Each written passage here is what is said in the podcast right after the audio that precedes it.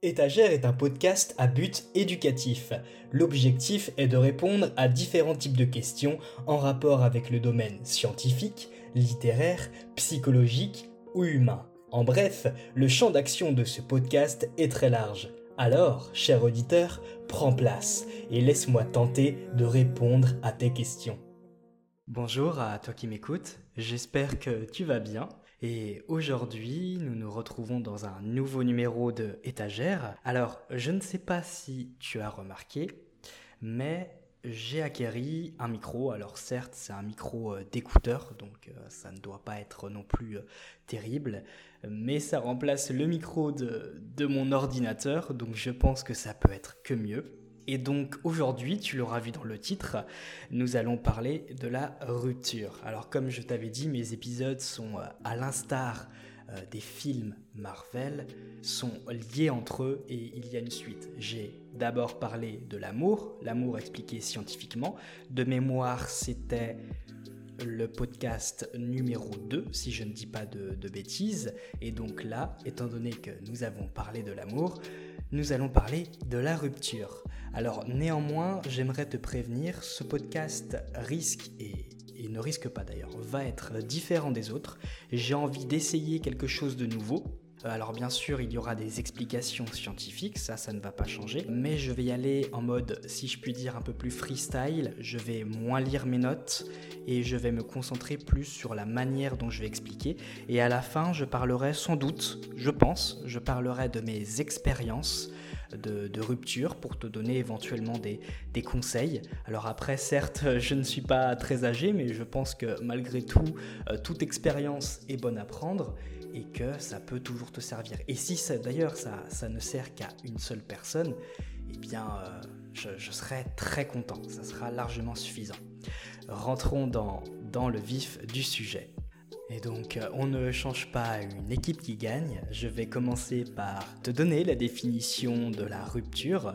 Alors, c'est au sens large, euh, mais là, j'ai quand même essayé de prendre une définition se rapprochant et donnant des indices sur la rupture amoureuse.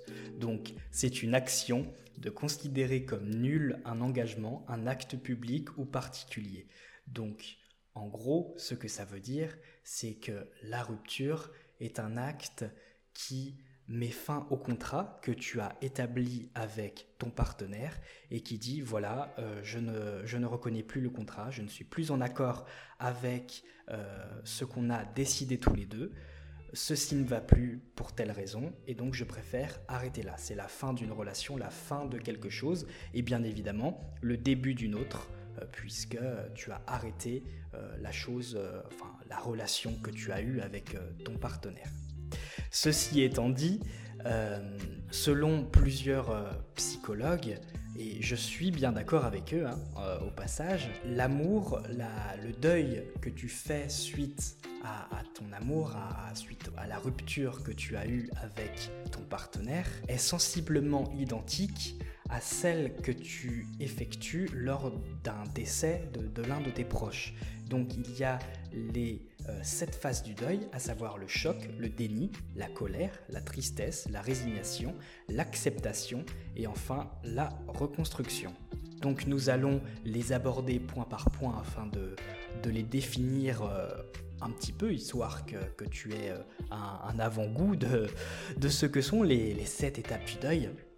La première donc est le choc, c'est lorsque la situation arrive, lorsque ton partenaire ou toi-même euh, dit que voilà, c'est fini, on ne peut plus continuer comme ça. Et donc là, bam, ça t'éclate à la gueule, c'est le choc. Deuxième point, le déni. Comme son nom l'indique, où tu dénies la, chose, tu te dis non, ce n'est pas possible, je n'y crois pas. Tu, as du mal à y croire, tu, tu restes bloqué dans le passé parce que c'est confortable de rester euh, là où tu es dans le passé, c'est sécuritaire. Et donc cette situation ne te convient pas et donc tu es dans le déni, tu, tu refuses la chose. Ensuite vient la colère. La colère quand euh, tu es enragé envers ton partenaire, tu lui en veux parce qu'il t'a mis dans le mal, il t'a fait ressentir des émotions qui ne sont pas agréables et le seul moyen que tu as trouvé pour euh, exprimer cela, pour euh, extérioriser ta peine, eh bien, c'est la colère. Et en parlant de peine, suite à la colère, nous pouvons parler de la tristesse. La tristesse intervient lorsque tu commences un petit peu à te rendre compte vraiment de la situation. Tu es passé par le déni, tu n'as pas accepté. La colère, tu étais enragé. Tu commençais à accepter, tu commences à prendre conscience de la chose et ça te mettait fou de rage. Mais la colère ne dure qu'un temps. Et la tristesse, c'est vraiment le moment où tu es le, on va dire, le plus en bas, le plus dans le mal c'est une période nécessaire des étapes du deuil, étant donné que c'est par celle-là que tu vas te remettre en question, que tu vas penser à des choses plus ou moins agréables, ou plus ou moins désagréables plutôt, et, c'est une étape nécessaire et très importante. Et si tu ne passes pas par cette étape, et d'ailleurs les gens ont tendance à, gruger, à griller cette étape, alors que justement il faut prendre le temps de ressentir la tristesse. C'est très important car euh, chaque étape du deuil doit être vécue en temps et en heure et ne doit pas être euh, grillée. Certes, ce n'est pas agréable, mais c'est essentiel si tu veux te sortir de ce deuil, de cet état de, tristesse de, suite à la rupture. Suite à la tristesse vient la résignation. C'est lorsque eh bien, tu commences à, te dire que ça ne vaut pas le coup de, de, t'énerver, d'être triste pour euh, cette personne. Tu commences à, à, aller un petit peu mieux. Et en parallèle de la résignation, enfin suite plutôt à la résignation, il y a l'acceptation et la reconstruction. Donc c'est à ce moment-là où tu commences à t'élever, à te reconstruire, à aller beaucoup mieux, à aller de l'avant, à moins penser à, la partenaire, à te dire que eh bien, tu, acceptes la chose, tu te dis c'est bon, c'est fait, je ne peux rien changer, c'est comme ça, je ne peux rien y faire. Eh bien, avançons. De toute façon, on n'a pas le choix. Tu, vas devoir faire sans ton partenaire. Et, et voilà, tu te dis que ça fait tout simplement partie de la vie. Et d'un point de vue plus scientifique, euh, on a découvert que contrairement à ce que parfois on peut, entendre dire, que euh, une rupture, que lorsque ton cœur est brisé, euh, tu sais, on dit que tu, ressens des douleurs physiques, que ça peut t'atteindre physiquement. Et en fait, si tu veux, des chercheurs ont découvert que les cerveaux des patients ayant subi une rupture amoureuse à l'aide d'un IRM ont résulté qu'il n'y a aucune euh, activité anormale du cerveau euh, liée à la douleur physique, associée à la douleur physique. Néanmoins, ils ont aussi découvert que euh, lorsque tu as une déception amoureuse, ton cerveau libère des hormones qui sont liées au stress, comme la cortisol, le cortisol, pardon, ou l'adrénaline ces, ces, émotions très négatives liées au stress, euh, liées au mal-être, euh, qui créent du coup euh, une sensation, pardon, de malaise parce que tu es submergé par le stress, submergé par tes émotions négatives. Et donc forcément, eh bien, cela peut entraîner une crise de panique, une sensation de, manque d'air, de, de, picotement, d'étouffement, de nausée. Et ça peut aussi entraîner de ce fait un ralentissement de ton rythme cardiaque.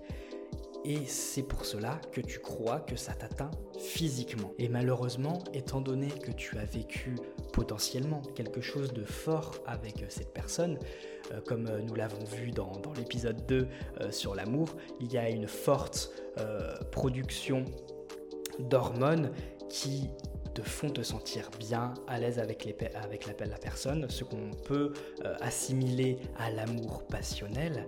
Et plus cet amour est fort, plus tu ressens quelque chose de puissant pour cette personne, plus lorsque le moment de se séparer est venu, tu vas ressentir un fort manque, étant donné que tu ne vas plus recevoir ta dose d'hormones et ton cerveau va avoir besoin de, de substituts, va avoir besoin d'éprouver de nouveau ces hormones. Et c'est donc pour ces raisons que beaucoup de personnes, suite à une rupture amoureuse, se jettent sur la nourriture ou sur euh, autre chose, ça peut être la, conquête d'autres partenaires sexuels, etc. Parce qu'ils veulent compenser leur, euh, leur manque de dopamine euh, et d'autres hormones du plaisir au travers de ces substituts. Et donc tu l'auras compris, l'hypothèse de nombreux chercheurs et que le fait que tu surmontes une rupture amoureuse peut être apparenté comme surmonter une addiction à la drogue. Et oui, rien que ça. Remarque, avec les, les exemples que je t'ai donnés, c'est vrai que euh, on aurait pu remplacer le terme amour par drogue et euh, tu vas voir que ça aurait été la même chose que tu ça, ça ne change rien. Tu, n'y aurais vu que du feu. Mais il s'avère aussi que en parallèle de ça, ils ont découvert que le fait que tu réussisses à passer à autre chose, que tu réussisses à passer à une autre relation, ce phénomène aurait toujours été euh, avantageux euh, du point de vue de l'évolution. En matière de reproduction, j'entends. Parce que qui dit Rupture dit découverte, exploration de nouveaux partenaires potentiels et donc forcément possibilité de procréer. Et donc les hommes serait plus enclin. Alors, l'être humain euh, est, par essence un animal qui recherche la, monogamie, à savoir un individu, enfin un partenaire euh, unique. Mais il s'est avéré que selon une étude, les hommes sont plus des, disons, des monogames en série, puisqu'ils sont plus à l'aise, enfin plus à l'aise, ils ont plus tendance à, à se laisser distraire par leurs pulsions sexuelle et donc à enchaîner, disons, les conquêtes long terme, à savoir peut-être 3-5 ans. Et à l'inverse, les femmes, elles, seraient plus des, monogames dans le sens propre du terme et ne chercheraient beaucoup moins à être des, euh, des monogames en, série, à, laisser, à se laisser guider par leurs instincts, euh, disons, primaires, à l'infidélité euh, sexuelle. Mais elles se laisseraient plus avoir, se laisseraient plus toucher par l'infidélité émotionnelle. Et donc certes, ça fait cliché de, se dire que eh bien, les hommes, euh, ce qui les intéresse, euh, grosso modo, c'est principalement le sexe et les femmes, c'est principalement euh, l'amour qu'on leur apporte, mais c'est effectivement le cas. C'est effectivement, selon cette étude, en tout cas comme ça que cela fonctionne. Donc, ce n'est pas finalement totalement un cliché. Mais tu te demandes sûrement combien de temps il te faut pour enfin combien de temps il faut en moyenne pour euh, surmonter une rupture Eh bien, d'après les conclusions d'une étude parue en début 2015, il faudrait en moyenne 3 mois pour que ton cerveau euh, soit sevré, puisse passer à autre chose. Donc voilà, j'espère avoir été assez clair euh, vis-à-vis de l'explication un petit peu psychologique et scientifique. Alors comme tu as sans doute pu le remarquer, je suis un petit peu plus, comme je te l'ai dit en, début de podcast, en mode euh, freestyle. Euh, voilà, je lis beaucoup moins mes notes, j'essaye de parler beaucoup plus avec mes mots. Donc dis-moi si tu préfères cette manière de fonctionner ou si à l'inverse tu préfères que le texte soit structuré, que je m'égare un petit peu moins, que je cherche moins mes mots et que euh, certes je sois moins naturel, mais au moins que ça débite et que ce soit plus, plus clair, plus carré on va dire. Et je vais maintenant aborder mes, mes expériences, dire, euh, voilà, te donner éventuellement des, des conseils en matière de, de, rupture, pour comment aborder les ruptures. Et ça c'est pareil, je t'invite à, à me dire via la page Instagram étagère.podcast euh, en message privé, me dire euh, si euh, cela te va aussi, que pour chaque sujet que j'évoque, que je te donne mon point de vue, que je te donne mes expériences afin que ça apporte éventuellement de la valeur ajoutée. Parce que je pense que certes, il est important voilà, d'avoir des connaissances scientifiques, etc. Si je peux apporter ma pierre à l'édifice et, et apporter des, connaissances supplémentaires euh, que tu ne peux pas forcément retrouver dans des livres ou sur Internet, eh bien, euh, je, suis chaud, honnêtement. Alors euh, déjà, pour être totalement transparent avec toi, jusqu'ici, j'ai eu trois relations. Alors, une de deux ans et deux d'environ deux mois, il me semble. Et donc, bien évidemment, elles n'ont, enfin, les ruptures n'ont pas été toutes aussi euh, faciles slash compliquées à gérer, étant donné qu'il est bien évidemment plus facile euh, de gérer une rupture quand c'est toi qui quittes la personne. Mais malgré tout, je pense que je peux quand même te donner quelques conseils.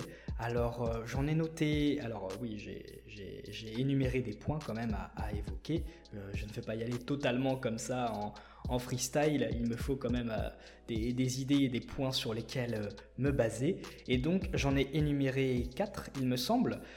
Donc c'est parti, nous allons commencer par le premier, cela va de soi, qui est donc que tu dois accepter la douleur, que tu ne dois pas vouloir absolument sortir avec tes amis et vouloir absolument passer à autre chose, tu vois, que tu sois dans, dans le déni à te dire euh, cette douleur, elle m'est insupportable et je n'ai pas envie de la ressentir, je n'ai pas envie d'être triste, je n'ai pas envie d'être en colère, j'ai envie d'être heureux et ça me ça m'énerve de me dire qu'une personne à laquelle je tenais me met dans le mal et donc il faut que je passe à autre chose le plus vite possible. Non, moi je te dis non. Il faut que tu prennes le temps de ressentir les choses, euh, de ressentir ces émotions négatives, c'est très important, car comme je te l'ai dit euh, au début de, ce podcast, avec euh, les sept étapes du deuil, on a tendance à griller les étapes alors qu'elles sont toutes très importantes, surtout celle de la tristesse, parce que c'est celle où tu es le plus en bas, celle où tu es le plus dans le mal, mais c'est à partir de cette étape, à partir de l'étape de la tristesse où tu commences à, aller mieux, à, t'améliorer et à devenir une meilleure personne, à passer à autre chose. Et donc c'est une étape que tu ne dois sûrement pas négliger si je suis bien content, en, fait, pour être euh, totalement transparent avec toi, il m'est arrivé de. Donc, je, je, me suis fait quitter, je crois, c'était il y a un an, si je dis pas de bêtises, euh, par message. Euh, donc, c'était l'une des ex avec laquelle ça a duré deux mois. Et ça a été un gros choc. le choc est énorme, je trouve, et encore plus énorme quand c'est par message. Donc, si je peux te donner un autre conseil bonus, c'est de ne jamais quitter ton ex ton partenaire par message. C'est vraiment le pire truc que tu puisses faire. Alors, euh, je pense que tout le monde te l'a déjà dit, tout le monde le dit, mais c'est vrai que personne ne le respecte. Euh, et c'est essentiel de faire ça parce que ça, ça témoigne d'un manque de respect, je trouve, de le faire par message. Ça fait comme si, hop, tu vois, c'est vite fait, ça prend 5-10 minutes de faire un message. Tu ne dois pas euh, surmonter la tristesse, le choc émotionnel de la personne qui est en face de toi. Tu ne dois pas le surmonter, c'est juste, voilà, t'écris ton message et puis basta, tu, passes à autre chose, c'est euh, envoyé, voilà, euh, c'est bon, euh, je, m'occupe de, mes affaires ensuite. Non, c'est un manque de respect et, un manque de considération, je trouve. Et en plus, la personne, bah, le choc, comme je te l'ai dit, est encore plus important. Bref. Et donc, quand elle m'a fait ça, si tu veux, eh bien, toute ma famille était partie en vacances, était juste partie en vacances. Et donc je me suis retrouvé pendant une semaine euh, seul à devoir gérer cette situation. Eh bien, figure-toi que j'en suis reconnaissant. Alors je te dis pas de pas sortir parce qu'en parallèle de ça, je suis quand même sorti avec des amis, mais il est quand même important que tu prennes un, deux, trois jours ou plus. Franchement, on va à ton rythme pour euh, te concentrer sur toi, te faire une introspection sur toi-même et te demander ce que tu ressens. Et au lieu de rejeter cette tristesse, au lieu de rejeter ce, que tu ressens, il faut que tu l'acceptes. Si, je devais faire une, métaphore, je te dirais de, faire un câlin à ta tristesse, de l'accepter, parce qu'en fait, elle fait partie de toi et malgré tout, malgré le sentiment négatif qu'elle peut te procurer, elle ne te veut que du bien dans le fond. Et tu vas voir que accepter ta tristesse, te dire qu'elle fait partie de toi, qu'elle est nécessaire, eh bien mine de rien, ça te fait du bien parce que c'est ce qui fait que tu es vivant et c'est ce qui fait que c'est agréable, mine de rien, de se dire que tu te sens mal parce que tu apprécies après beaucoup plus lorsque tu te sens mieux. Tu te dis, j'ai connu la, douleur de la tristesse et maintenant que ça va mieux, eh bien, je kiffe encore plus ma vie, tu vois. Et te dire aussi que là, à l'instant T, tu es triste, mais que tu ne pourras qu'aller mieux après, sur le long terme en tout cas. Et voilà, et pour rebondir sur ce que je disais, euh, c'est vrai qu'il est important de rester tout seul, mais il ne faut voilà surtout pas que tu négliges tes amis. Et au contraire, vas-y, c'est vrai qu'il faut sortir, il faut que tu puisses te défouler, ça, ça c'est évident, mais il faut tout de même que tu prennes du temps pour toi. Deuxième point, ne sois pas trop en colère envers la personne, euh, la personne qui t'a quitté, puisque ça va créer un sentiment malsain et un cercle vicieux. Étant donné que si tu es en colère, tu, vois, tu, vas développer une obsession pour elle, et certes, peut-être que sur le court terme, c'est bien parce que euh, c'est une manière pour toi, la colère, de désacraliser la personne, de te dire que bah, au final elle n'est pas si terrible que ça, que je, je la que qu'elle ne me méritait pas, que en fait elle n'est pas si parfaite, qu'elle a ses défauts et que euh, elle te saoule, que voilà. Mais non, parce qu'après tu rentres dans un cercle vicieux où euh, eh bien la haine entraîne la haine et tu ne pourras jamais être heureux en fait.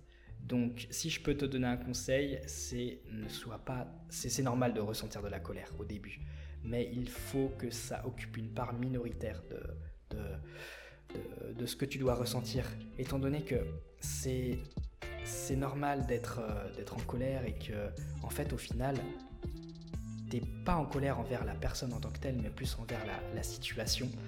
Et que d'autant plus que tu verras c'est sûrement une bonne chose parce que si la personne n'était pas bien avec toi ou que la situation dans laquelle vous étiez était toxique eh bien sur le moyen long terme, ça n'aurait pas pu le faire, la personne n'aurait pas pu être heureuse et donc toi non plus, tu n'aurais pas pu être heureux parce que tu l'aurais vu qu'elle était dans le mal. Donc dans tous les cas, ça, ça n'aurait rien pu donner de bon. Donc euh, voilà, au contraire, il faut que tu fasses en sorte que cette personne soit fière de toi, tu vois. Il faut que tu crées un cercle vertueux au lieu de créer un cercle vicieux. Qu'elle soit fière de toi, que tu te dises, vas-y, je vais charbonner et je vais, je vais me dire, voilà, je vais devenir une, personne meilleure, euh, me, concentrer sur moi-même. D'ailleurs, c'est le troisième point, c'est se concentrer sur euh, toi-même euh, pour qu'elle soit fière de toi et qu'elle te dise Je suis sorti avec ce mec, je suis sorti avec cette fille, et maintenant c'est devenu quelqu'un, tu vois, c'est devenu quelqu'un qui, se prend en main et qui fait des grandes choses. Enfin, des grandes choses, qui, ouais, qui se prend en main. Et, voilà, et, le fait que tu te concentreras sur eh bien, te concentrer sur toi-même, sur euh, euh, te dire que cette personne devrait être fière de toi, ça annulera, si je puis dire, ou en tout cas ça réduira la, colère potentielle que tu peux euh, ressentir envers cette personne. Alors après, la limite entre rendre fière la personne et la faire regretter est très infime, et donc faire regretter la personne peut s'apparenter en quelque sorte à de la colère, enfin une, forme, un synonyme de la colère. Donc voilà, c'est une limite à, ne pas dépasser, mais voilà, je pense que tu as compris euh, ce que je voulais dire. Et donc passons au troisième point que j'ai commencé à, évoquer, à savoir te concentrer sur toi-même. Il est important effectivement de te donner de nouveaux objectifs parce que la relation t'a fait grandir, la relation t'a apporté de nouvelles choses, mais tu étais malgré tout dépendant de cette personne. Et maintenant que tu n'as plus ta, drogue, si je peux appeler ça comme ça, il faut que tu trouves un moyen de substitution, un moyen de t'élever si tu veux. Et donc moi, ce que j'ai... Alors c'est très cliché, ça fait très très cliché, mais écoute, je trouve que c'est ce qui marche beaucoup. Euh, c'est la muscu, le sport, euh, puisque tu construis, tu construis quelque chose, tu construis ton corps et ça permet d'améliorer ton état physique, et donc tu le vois, tu vois, et donc tu es fier de toi, et ça te permet de penser à des choses plus positives, vu que tu es fier de toi, que tu peux extérioriser d'une certaine manière ta douleur, parce que la salle, c'est de la douleur physique, et donc ça permet de ressentir autre chose que de la peine, et c'est agréable. Et aussi, ça t'améliore psychologiquement parce que ça apprend le dépassement de soi. Alors après, je parle de la salle, mais ça peut être n'importe quel sport, franchement, c'est ce que tu veux. Euh, ça peut être aussi de la lecture, tu vois, que tu te concentres sur le développement personnel, que tu t'évades euh, intellectuellement, que tu t'élèves intellectuellement. Euh, ça peut être aussi la réalisation de quelque chose qui te tient à cœur. Ça peut être de la peinture, ça peut être écrire un livre, ce que tu veux. Que voilà, tu te concentres sur quelque chose qui te tient à cœur, qui te demande de te concentrer dessus, qui te demande ton énergie. Et tu verras que ça va te permettre de te rendre fier de toi et de te dire qu'au final, tu n'avais pas forcément besoin de cette personne pour être heureux parce que la seule personne qui, qui, te, veut le plus de bien, la, seule personne à laquelle tu dois être le plus amoureuse, entre guillemets, eh bien, c'est toi. C'est si tu n'apprends pas à t'accepter toi-même, si tu n'es pas fier de toi, alors personne ne pourra l'être à ta place. Et enfin, dernier point, dis-toi qu'il reste encore plein de belles rencontres à faire sur cette Terre. On est 7 milliards d'humains sur Terre. Euh, je crois, si je dis pas de bêtises, que c'est quelque chose comme 55% d'hommes et 45% de femmes. Enfin bref, euh, grosso modo, c'est plus ou moins du 3 milliards, 3 milliards. Enfin, 3 milliards et demi, 3 milliards et demi. Et tu as encore plein de belles rencontres à faire que si ça se trouve, la partenaire que tu avais euh, avant, tu ne te doutais même pas une seule seconde, il y a, je sais pas, six mois, un an avant de la rencontrer, que justement, tu allais la rencontrer. Et le hasard fait que, eh bien, ça s'est produit. Donc, franchement, te prends pas la tête. Euh, encore une fois, ça fait cliché, mais c'est tellement vrai, je trouve c'est à partir du moment où tu ne cherches pas, où tu arrêtes de chercher ta partenaire, parce que ça va se voir, ça va, ça va se voir, ça va, ça va être écrit sur toi que tu recherches quelqu'un et la première personne que tu vas trouver, euh, qui va te, te, plaire un minimum, tu vas te dire vas-y il faut que je sorte avec. Alors que c'est pas forcément la, meilleure personne pour toi. Et justement à l'inverse si tu sors et que tu te dis voilà je m'en fiche de, de, enfin, de, rencontrer l'être aimé que je veux juste rencontrer du monde eh bien ça va te permettre bah, de, rencontrer des personnes très intéressantes de mûrir de t'élever et d'en apprendre plus sur les autres et de ne pas tomber dans les bras du premier venu ou de la, la première venue, mais au contraire de, découvrir toutes les facettes que ce monde a à offrir. Donc euh, voilà, j'espère que mes conseils euh, t'ont été un petit peu utiles, que l'explication scientifique et psychologique euh, que j'ai apportée avant a été assez claire, et que ce nouveau format que je teste encore te plaît. donc encore une fois, n'hésite pas à me dire en message Instagram euh, sur la page euh, podcast. Euh, étagère, pardon. Eh bien que tu me donnes ton avis sur ce nouveau format, que tu me dises si tu préfères celui-là ou l'autre, où je donne moi mon avis. Et je t'invite aussi à me laisser des reviews sur Apple Podcast ou sur toute autre plateforme d'ailleurs, à me mettre des bonnes notes euh, pour le référencement, tu connais. Si jamais tu as des suggestions, des idées, des questions auxquelles tu voudrais que je réponde, que ce soit en matière de, science, euh, de développement personnel, de littérature, de psychologie, de ce que tu veux, eh bien je t'invite à m'envoyer un message et, euh, et j'y répondrai sans doute dans un futur podcast. Sur ce, je te souhaite une très bonne journée, une très bonne soirée en fonction de quand tu écoutes ce podcast. Et je te dis à la prochaine. Ne cesse jamais d'apprendre. Ciao